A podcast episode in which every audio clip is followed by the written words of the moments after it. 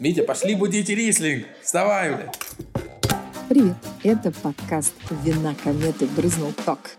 Меня зовут Беневаленская Люба, и мне очень любопытно исследовать ландшафт современного российского виноделия. Пить наше хорошее вино, гордиться родненьким своим. Я приглашаю вас в это упоительное путешествие вместе со мной. Погнали! Мы привыкли восхищаться в Европах различными историческими компаниями, которые существуют десятилетиями и даже веками. И думаем, что у нас такого нет. А вот и есть.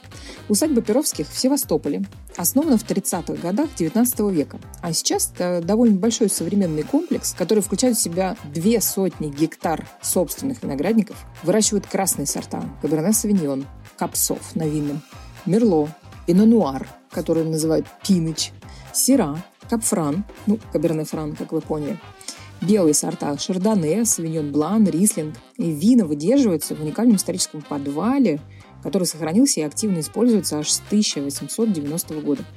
На территории усадьбы работает музей с историческими экспонатами, бурной экскурсионной жизнью, в рамках которой можно узнать много интересного о самом месте, о семье Перовских. Одной из ярких представительниц которой была девица Софья, имевшая прямое отношение к убийству Александра II. Конечно же, происходят э, дегустации активно, часть из которых проводит иногда сам э, главный винодел. Но, прошу обратить внимание, совершенно классная история происходит там и сейчас, потому что на базе этого предприятия винного основан центр виноделия. Это такой супер стартап коворкинг, кооператив небольших крымских производителей авторского вина, которым предоставляется сама площадка для производства, виноград и вся необходимая документальная база и техническая поддержка. И таким образом вот маленькие проекты легально существуют. В одном из таких проектов, который называется «Ейла Urban Winery», трудился мой самый первый гость подкаста. Молодой, дерзкий, модный, зажигательный, настоящий рок-стар Алексей Чернега которого в 2020 году пригласили возглавить это довольно большое винодельческое предприятие усадьбу Перовских. Итак, разузнаем, как вообще живется современным виноделом. Как тебя занесло в вино? На самом деле все случайно и не случайно. Мой отец родом из Севастополя. Он поехал в Мурманск поступать в мореходку. Поступил, остался там жить, отучился, остался работать, встретил маму, родился я. Вот, но так как он был родом из Севастополя, как только мне стукнуло там буквально полгода, ребенка отвезли на юг, потому что климат, там фрукты, море, все хорошо. Там я ходил в детский сад, Э, два года в начальную школу, первые два класса. И только потом, ну, по каким-то там причинам, честно, сейчас уже сложно ответить, в общем, пришлось вернуться в Мурманск. Там мы жили там до 14 лет. Потом в Мурманске было очень грустно и по климату, и по бабкам, и нет работы как-то, и э, там нас перекинули очень к бабушке в Москву я с Москвой как-то не подружился, не почувствовал вот этого там власти капитала, не тянула меня вот эта там культура, массы. Ну, в общем, для меня это было как-то всегда тяжело, и мне хотелось куда-то туда, на юг, на море, где солнце, горы.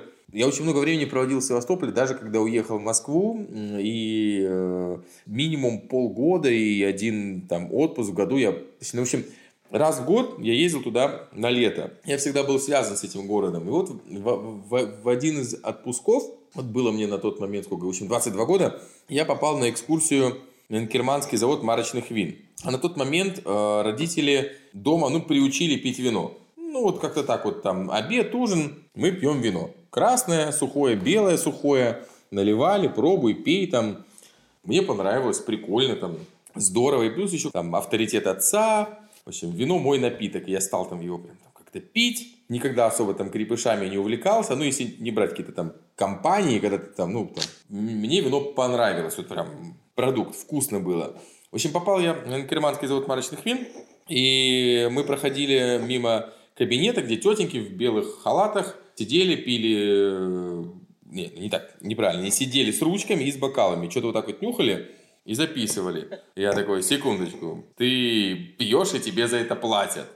Мне кажется, я нашел свою профессию. И я, правда, вернулся в Москву, нашел, не то, что нашел даже, я знал, что моя коллега по Адидасу, я в тот момент торговал кроссовками в Адидасе, работает, фу, учится в университете пищевых производств. Я у нее спросил, Настя, есть ли в пищевом универе кафедра виноделия? Она сказала, конечно, есть. Я узнал, как туда перевестись, пришел, перевел документы из университета печати с заочного отделения на очное отделение в университете пищевых производств на кафедру виноделия и стал учиться там. Причем, и причем я перевелся с потери курса, я перевелся, получается, с четвертого на третий э, и учился, да, вот с 22 в 25 я его закончил, да, и только в 25 переехал в Севастополь уже работать к Павлу Швепсу. А как звучит твоя профессия? По кор... Ну, корочка у тебя какая? Корочка у меня инженер-технолог бродильных производств, специализация виноделие. А к швецу ты приехал, это была стажировка или ты написал «хочу у вас работать»? Ну, не совсем. Это там как бы я со швецом познакомился вообще. Был форум, по-моему, черноморских вин. А я тогда, будучи студентом, подрабатывал в виноторговой компании «Альянта», работал мерчендайзером с вином, интересовался вином, постоянно брал вино с работы, ну, покупал разные бутылки из портфеля, мы дома пробовал их, пытался там что-то понять, разобрать, то есть живо интересовался вином и посещал различные вот эти вот мероприятия, где можно было там прибухнуть на халяву, где там пообщаться с виноделами, ну, в общем, все как мы любим. Это сейчас я по другую сторону баррикад, и подобные люди, как я, меня бесят, а тогда я был таким этим, э, в общем, веселым повесой. И на одной из таких выставок я смотрю «Черная Ривер Валли». Севастополь подписан. Я такой, в смысле, типа? В Севастополе есть что-то, кроме Инкермана и Золотой Балки? Типа, да ладно. А причем самого швеца не было на стенде, там была какая-то девочка, она мне что-то рассказала. Говорит, ну вот есть сайт, там контакты, там Павел Швец, все дела, узнавайте. А его, он, он отошел. Я так и не дождался его, но мне так понравилась концепция этого небольшого частного хозяйства, мне понравилось то, что я попробовал. Мне понравилось то, что я увидел об этом хозяйстве в интернете. Я подумал, я вот хочу туда, потому что к этому моменту я уже заканчивал пятый курс и прошел практику на Золотой Балке, и я прекрасно понимал, что меня там ждет. Я такой, я не хочу, типа, на большой завод, это ужас, я погрязну в цеху, в шланге, буду винообработчиком в ближайшие 20 лет и умру там, сопьюсь. Вот, ну лучше же спиваться главным виноделом, да? Это, это как-то гораздо более красиво. И я понял, что я хочу туда. И я стал ему писать. Я ему писал примерно в течение года раза три или четыре. То есть раза три он меня отфутболивал, типа что ну, сейчас у нас нет вакансий. На второй раз, блин, чувак, ты поздно написал, вакансия занята. На третий раз, э, ну, нету мест для тебя, я разошлю твое резюме коллегам. И на четвертый раз он такой, ты меня задолбал, типа, приходи на собеседование. Давай, ладно, да? Ну, он, конечно, не так ответил, он сказал, ну ладно, ну, да. типа, настойчивый, приходи на собеседование. Я пришел в Москве, у него был еще салон, э, салон Дегуста, ресторан э, на Пушкинской. Там еще тогда, помню, охренел, конечно, от масштабов. Вот это вот ресторан без вывески, на каком-то лифте поднимаешься, охранник тебя встречает. Я по тогда, красоте, Мне да. кажется, я шел там, потел, у меня тряслись руки, потели ладошки, я там, э, нифига себе, там прям такое собеседование. Мы пообщались, он задавал какие-то вопросы, что я там учил, что я знаю, где практиковался, чешо. Я помню, что как бы такой спрашивает, ну ты же понимаешь, что там как бы зарплата будет маленькая, севастопольская там, а это была э, на 2013 год 3000 гривен. Это на тот момент 12 тысяч рублей. И это была прям нормальная зарплата в Севастополе, прям вот такая нормальная. Но я согласился, но у меня так были, конечно, плюсы, э, плюшки, и в том плане, что у меня там было жилье. Я получал зарплату и имел там... Тебе было хотя бы где жить? Да, мне было где жить, как бы окей. Это тоже как бы так подкупало, поэтому мне... Ну, я понимал, что я ехал туда не за там, зарплату, я ехал туда получать опыт, и получил его сполна. За пять лет я, конечно, прошел отличную школу. Э, у меня такое ощущение даже было, что я вот до этого пять лет не учился, а начал учиться вот, вот там, когда приехал. Потому что одно дело теория, и совершенно другое дело практика. Спасибо. Мне тут просто тоже снаряд поднесли. Вот. Отлично. А Спасибо. то это... Что за трезвое интервью вообще? Слушай, то есть учили, наверное, тому, что в СССР и заводы, да, и вот, как ты говоришь, шланги. Дело даже не в этом. Были преподаватели, которые просто отчитывали материал по, по советским учебникам, а были те, кто ну, пытались что-то как-то вложить в твою голову, но и те, и другие Кто из них не был на производстве? Производство – это вообще абсолютно другое. Ты сталкиваешься с таким количеством нюансов и вопросов, которых ты, ну, тебя не научат в университете, сидя за партой. Это как школа жизни. Можно пересмотреть огромное количество порнофильмов прям вот э, и все равно облажаться в первый раз э, с живым человеком. Э, вот примерно так оно и происходит и в виноделии. Ты вроде как бы знаешь, как оно должно быть в теории, но, но все равно ты одно дело это буквы видеть на страницах учебника, совершенно другое видеть живой виноград, видеть живой пресс и понимать, что сейчас вот от твоих действий ты не просто там зачет не получишь или там тройку, ты вино похеришь. И я смог справиться с этим мандражом и, наверное, только к третьему сезону. Я пришел в себя, и до этого меня постоянно как-то... Я был в, жест, в жестком стрессе, я сейчас э, ношу прическу с выбритыми висками, потому что они чтобы у меня седину не седые. было видно, да?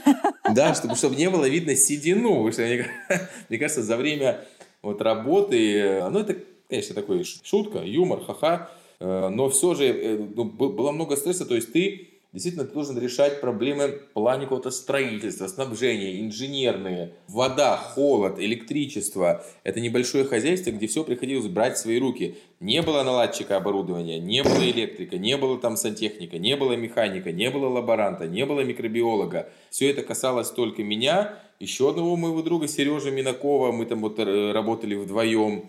Единственное, что у нас, слава богу, как бы, что было закрыто, это агрономия. Там был тоже молодой парень, Леша Опецко. Сейчас он в Италии там эмигрировал с э, семьей, делает всякие вина. Там как бы... И то нас иногда приглашали, естественно, мы участвовали на всех сборах. Мы очень много работали, и вот я уверен, что благодаря тому, что я попал из университета сразу прям на боевой корабль такой, причем в, в, в авангард, где пришлось делать все самому, принимать решения, нести за них ответственность. Не сразу, но я научился тому, что сейчас мне помогает пусть пока и недолго, но вот быть главным виноделом на большом заводе. Я раньше и себя-то организовать не мог, а сейчас приходится 12 винообработчиков как-то организовывать, находить им всем э, там, работу, планировать. Стадио Перовских далеко не самое простое предприятие, есть много своих подводных камней, как и везде. Это я себе не представляю там. Но в целом было круто. Я вот сейчас, правда, вспоминаю, мне кажется, там какой-то фильм научно-фантастический можно снять про те события. Мне кажется, что, ну, это такая моя теория, что вот виноделы сейчас это такие восходящие рок-звезды. Вы круче, чем, блин, айтишники, вы круче, чем пацаны с гитарами, вы круче точно, чем пацаны там с тачками, потому что, ну, это какой-то невероятный синтез э, дикого труда, э, знаний, вот этой страсти, с которой вы рассказываете. Я вот э, слушала тебя, что там вино, рислинг у тебя заснул, боже, там ты его там что-то там будил, боже, я тут, я прибегаю к мужу, говорю, Митя, это это же просто вообще невероятно. Ну, Митя, пошли будите этом... рислинг. Вставай. У нас в холодильнике рислинг, надо его разбудить. Вот э, ты называешь работу сезонами, да, и плюс твой такой вот трансфер из Э, как это вот э, правильно, негацианского проекта, да, да ну ЕЛА да. на большое предприятие. Реально, вы что там, виноделы рок-звезды? Ну, это я впервые, так сказать, эту фразочку услышал от Яны Литвинчук. Да. Как-то раз, когда я, да, это было, был один, мой, один из моих первых вояжев э, от Ейлы в Москву. Это была очень такая пьяная неделя. Я жил у Андрея Ларина. И Андрюша тогда еще прям хулиганил по-крупному. Это был вот прям такой Есенин в его лучшие годы. Это сейчас он остепенился, у него жена, ребенок. Я попал в такую в тусовку, в трешовую там сомелье, и прям мы колбасились э, очень сильно. При этом я умудрялся как-то проводить какие-то мероприятия. И э, там попал в Блаше, тогда еще Сергей Антонов там проводил, э, еще руководил, еще мы проводили дегустацию от Ейлы, я ее пригласил э, Яну, потому что так, ну, как бы смотрю, там, лидер мнений, как-никак, до хрена подписчиков пишет про вину, надо позвать ее на дегустацию Ейлы. Она, я, позвал, она пришла, она была в курсе, что тогда еще у всех был очень большой интерес к проекту Ейла и ко мне лично, что типа вот мальчик перешел от швеца, вышли по Павла Швеца, я на этом очень сильно выезжал, у меня открывались там все двери, я пришел к Сержу, помню, Ан... Серж Аксиновский э, в Пушкине. И он меня принял только потому, что, да, вот я там бывший От винодел. швеца. Да, а от швеца. Он такой, о, заходите. Естественно, ну вот и здесь, и поэтому она пришла, я провел мероприятие, мы там, э, в общем, круто пообщались, потом еще пошли, как это мы называем это, ощелочиться там в какой-то пив, пив-бар недалеко. Ощелочиться? Что такое ощелочиться? Ну да, да. Ну, это, знаешь, по- по-русски говоря, пивком шлифануть. Не, ну все нормальные виноделы после... Вы так делаете? Ну, конечно, идем пить пиво. Да, обязательно. Это прям... Отвал башки, я никогда не подумала. Да, это вот типа, надо щелочнуться. И идем пить пиво. И мы пошли пить пиво компанией. В общем, это был такой очень интересный вечер. И я тогда еще как бы этого не совсем почувствовал. Сейчас ощущаю ну, гораздо сильнее вот это вот внимание со стороны людей, то, что всем нужен какой-то герой. И она тогда написала, вы- выложила пост, в общем, что типа вот виноделы, новые рок-звезды. Сейчас это ощущается как-то гораздо сильнее, в том плане, что ну, вино, э, опять же, кто-то на Фейсбуке написал, что типа ви- ви- виноделие это Голливуд сельского хозяйства. Соответственно, есть свои звезды. Понятно, что сложно быть, блин, там, Мэтью МакКонахи, выращивая картошку. Гораздо там легче быть... э, Ну, никто из голливудских звезд не садит пшеницу э, в Украине, не садит тюльпаны в Голландии, да? Все заводят себе виноградники или выпускают вина. Потому что вино это такой, в хорошем смысле слова, легальный наркотик, богатый палитрой вкусов, с, ну, это самый лучший алкоголь, который не только несет свой прямой эффект любого алкоголя, это там дурманить разум, но и, но и делать это красиво. Делать это Да. красиво и вкусно. А мы все очень любим э, бренды. Мы покупаем не вещь, мы покупаем Adidas. Мы покупаем не вино, мы покупаем Олега Репина.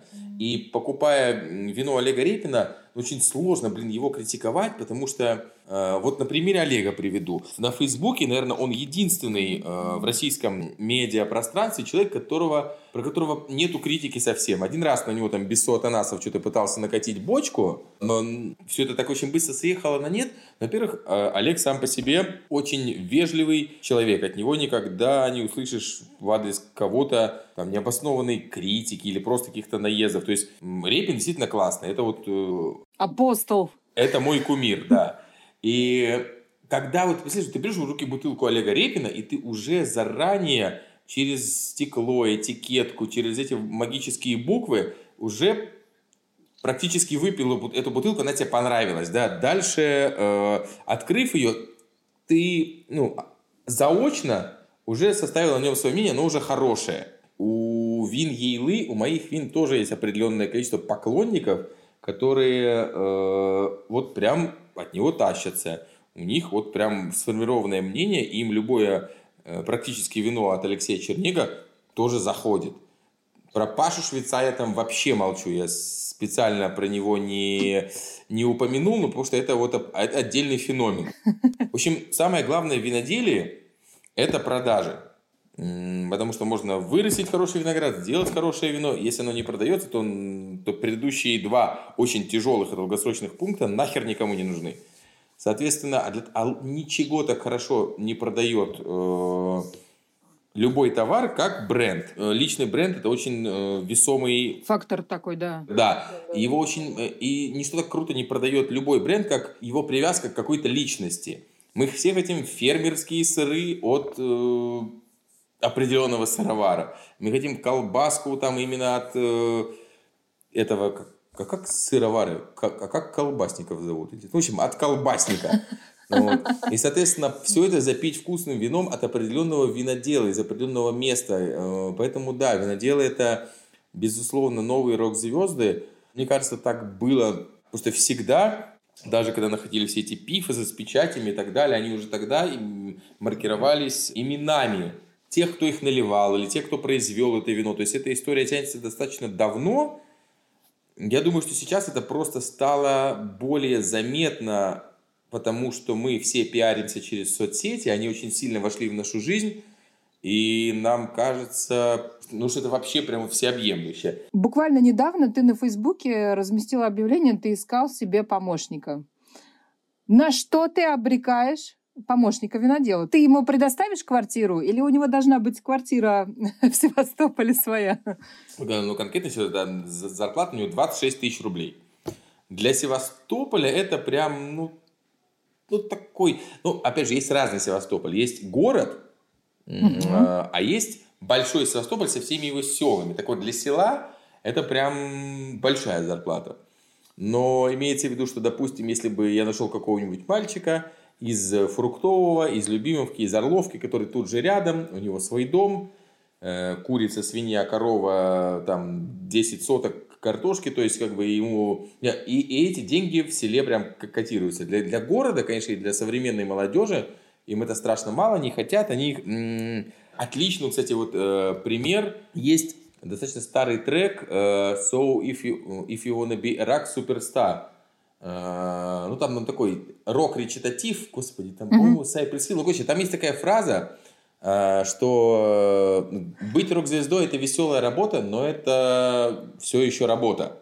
А молодежь нас хочет быть новым Моргенштерном, Даней Милохиным, кем там еще. То есть вот такое обогащение. Раз, типа как бы, и ты обладаешь собственными виноградниками, крутой винодельней, ну, сразу. Хочется всего и сразу. Мы платим небольшие здесь деньги, но там предоставляем жилье, и на эти условия в нынешнее время, наверное, было немножко сложно найти э, человека, желательно, конечно, с каким-то профильным образованием, с пониманием, но мы нашли, опять же, благодаря интернет, это угу. привет, кстати, моей жене, пусть она расскажет, она проводила giveaway, розыгрыш э, бутылки там пятната, которую я сделал ага. так совершенно случайно. И в, в прямом эфире нам написал э, Дмитрий из Москвы, сам он там родом из Осетии, у него родственники занимаются виноделием, он отучился в каком-то вузе там в Москве на, э, имел специальность технолога, он говорит типа, а что нужно там, какой вы совет дадите начинающему виноделу? Я ему в прямом эфире сказал, типа, Дима, нет никаких э, советов, секретов, работать надо. Напишешь потом. И забыл про него. Он написал. Мне написали кучу людей, которых потом, я надеюсь, приглашу э, на практику. Написали многие люди, которые просто хотели попробовать себя там в вине. Несерьезно для них это. Ну, это было uh-huh, uh-huh. По- понятно.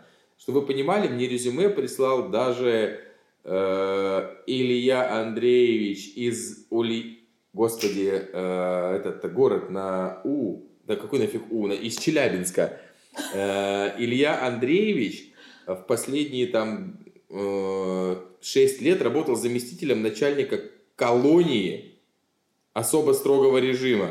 О боже, слушай, ну он же, наверное, он хотел вырваться просто. Илья Андреевич, да, окончил курсы Ивана Лазарева в Челябинске, винные, понял, что да. вино это круто, и попросился ко мне на практику. 46 ему, по-моему, лет, то есть, как бы, я когда прочитал, где он работает, такой, что? В смысле?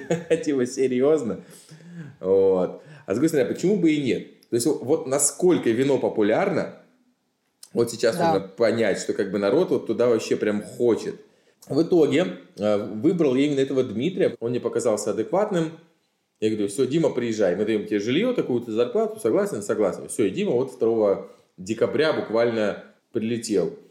И, в принципе, уже влился, э, то есть, как бы старается, ему это интересно, Диме 22 года, и в его обязанности входит запоминать и а лучше записывать все, что говорит главный винодел, чтобы потом из этого формировать задания там, для винообработчиков, э, плюс самому участвовать во всех технологических процессах. Видно, что он понимает, о чем я говорю, понимает, mm-hmm. что нужно делать, что такое бентонита, клейка, аэрация, так далее и тому подобное. То есть, ну, потому что помимо образования у него есть опыт производства вина с его родственниками там э, uh-huh. в Осетии. Э, поэтому вот, вот такая вот счастливая счастливая встреча, я считаю. Слушай, ну класс. Надеемся, что новая звездочка, да, зажжется молодая. Скажи, как зимуют виноделы? Что вы там зимой-то вообще делаете? Зимой виноделы начинаются... По-хорошему должны начинаться гастроли. Опять, да, да. к звездам, кстати. Да, да, да, да. То есть это и у меня должны были бы состояться гастроли в Питер, Москву, меня звали, э, но по некоторым причинам они отложились. Самый важный для меня момент это то, что ну, как-то не хотелось бы ехать, презентовать э, те вина, к которым я к купажированию, к оформлению, к розливу, ну, то есть к их формированию не имею никакого отношения. Я, получается, пришел в конце сезона. Мне Галина ставил тут только-только сброженные виноматериалы, которые, э, из которых я уже что-то буду формировать. Что-то в бочке, что-то скупажировать с чем-то. Ну, то есть уже буду с ними работать. И вот уже с этими виноматериалами будет хотя бы более честно ехать и презентовать их. То есть гастроли винорок звезды Алексея Чернеги мы ждем в следующем сезоне. Ну, этот входящий, да. Конкретно мои вина на усадьбе Перовских будут только сезона 21 года. Вот такие они, звезды современного российского виноделия. Ну и, конечно, как про любую звезду, хочется узнать о них еще немножечко больше. Поэтому я расспросила соратницу, коллегу, жену Алексея, Александру Соколовскую, о том, как живет семья молодого винодела. Жена винодела – это такая миссис Клаус. Это профессия, да? А, ну, можно сказать и так. Быть женой винодела – это нелегкий путь. Мне кажется, что у нас есть тоже некоторая наша такая особенность. Она заключается в том, что я тоже в виномире. И мы как-то взаимодополняем друг друга. И поэтому вот так как мы в этой общей такой винной тусовке, вот, поэтому мы какая-то такая гармоничная винная пара оказалась. То есть, хотя иногда я задумываюсь над тем, чтобы э, нужно быть просто женой винодела. Но, но, но у меня есть тоже амбиции, поэтому делаем дегустации. О, класс! То есть ты э, мероприятия именно, да, проводишь? Да, и так ведь, и, собственно, и получилось. Мы познакомились вообще на винодельне, первый раз увиделись именно там, Э, и сейчас тоже у меня был такой ну, и он продолжается, этот путь в мире вина, но есть очень такой важный момент. Я закрыла свой гештальт, потому что я училась тоже на винодела и подумала, что так как э, муж у меня винодел, я буду по другую сторону этого винного мира и буду там проводить дегустации, как-то продавать это вино чтобы когда э, я надеюсь, когда у нас будет виноградник, мы не разругаемся к этому времени сильно, а все-таки посадим его, э, построим винодельню и уже будем делать общее вино. Леша будет делать, я буду продавать. Ну, расчет такой, во всяком случае, на сегодняшний день. А нет ли у вас, э, не бывает ли у вас эм, тогда, как это сказать, этического конфликта, когда ты занимаешься не его вином? Вот такого не бывает. Но бывает такой момент э, в плане, например, иногда дегустации. Мы можем не сходиться в какой-то оценке вина, просто потому что Лёша, он адвокат вина. Он защищает любое вино абсолютно. На одной из выставок, когда мы попробовали такой, ну, откровенно окисленный э, рислинг mm-hmm. был, он говорит, ну, э, это особенность, как бы такая особенность вина. Люди старались, делали. Нет, не, нельзя, нельзя рубить с плеча, нужно э, посмотреть под другим углом. Ну, тут я его очень хорошо понимаю. Да, я по своей работе тоже не люблю комментировать работу коллег в каком-то там ультранегативном ключе, потому что никогда не знаешь, э, через что людям пришлось э, пройти вообще, создавая, да, нечто. Как же вы, ребятки, бережете печень? Наверное, ну, в семье должен пить кто-то один, и это не я.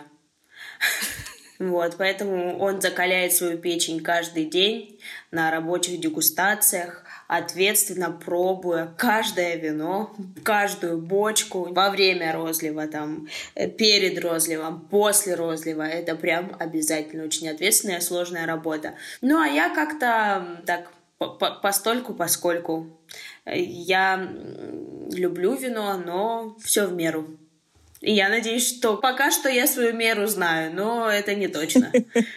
Расскажи, пожалуйста, вот э, в прошлом году он э, стал главным виноделом усадьбы Перовских. Огромное хозяйство. Ему сколько лет на тот момент исполнилось? 32 ему уже вот э, было, да. То есть, ну, то есть совсем 30, молодой. В этом году 33, да, да. Он крут. Как он справляется? Сложно а, на самом деле, потому что Лёша творческий в самом лучшем смысле этого слова, но творчество нужно подкреплять всегда какими-то очень полезными навыками.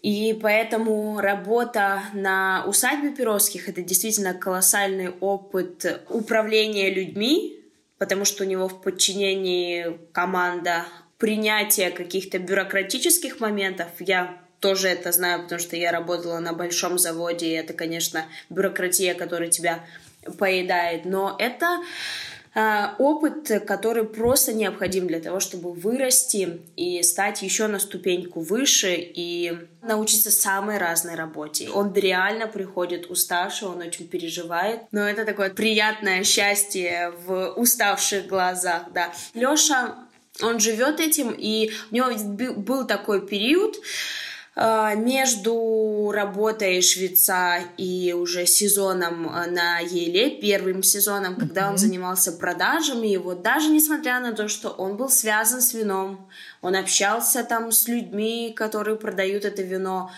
но я видела, что это немного не то, чем он хотел бы заниматься. И он живет этим, он, конечно, супер устает в сезон, он может там что-то не успевать, бывают какие-то совершенно авральные ситуации, но забери у него это, он станет несчастным.